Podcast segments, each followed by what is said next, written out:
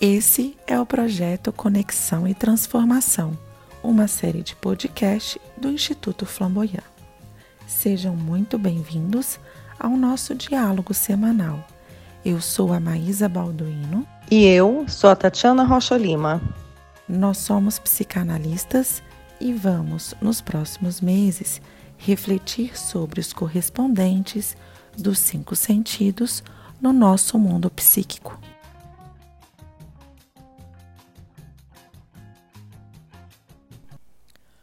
Olá, pessoal. O meu nome é Maísa e hoje eu vou falar de pele psíquica. A pele é o maior órgão do nosso corpo. Ela é uma estrutura orgânica formada por células que compõem tecidos capazes de proteger e regular a temperatura do corpo humano. A pele é a nossa mais importante barreira física. Ela determina o limite do nosso corpo entre aquilo que nos é interno com o ambiente externo.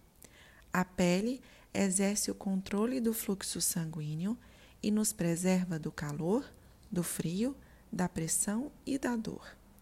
O tato é um sentido da pele que é responsável pela transmissão dos estímulos do ambiente para o cérebro. Ele promove a sensação de dor, frio, calor, pressão, vibração, cócegas e prazer. Sem a pele, o ser humano não sobreviveria. O bebê, quando nasce, tem pele fina e sensível. A mãe ou o adulto cuidador maneja a todo momento o corpinho do bebê, o que faz com que o sentido do tato seja muito estimulado. O contato carinhoso das mãos da mãe na pele do bebê lhe proporciona uma sensação de ser amado. Quando protegido do frio, o bebê se sente aconchegado, revestido de bem-estar.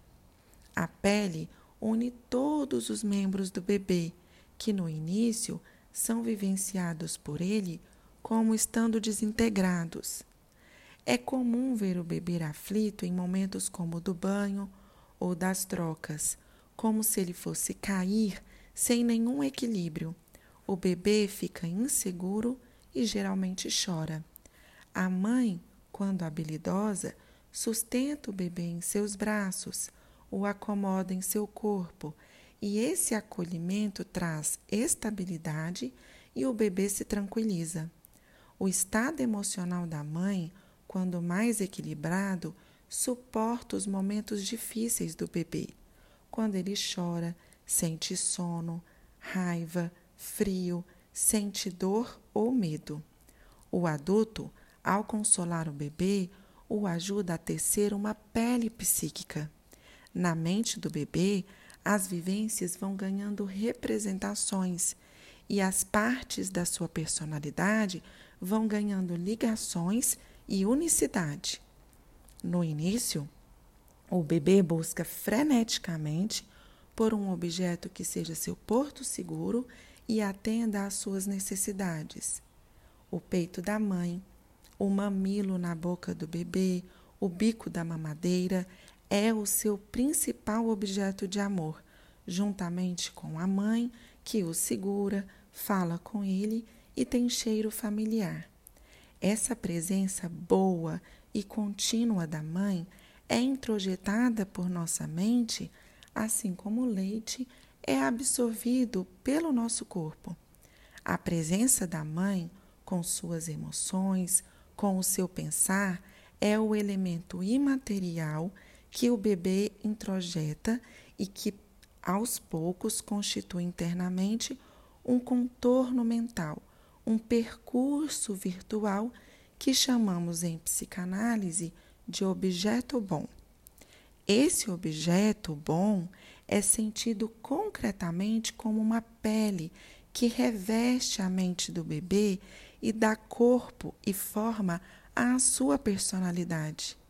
A pele psíquica contribui para o seu sentimento de ser inteiro e de existir.